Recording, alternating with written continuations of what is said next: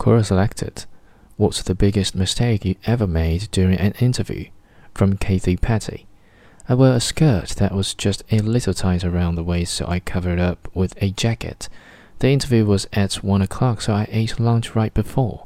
I came into the interview full of confidence. I shook the manager's hand, sat down, and took a deep breath.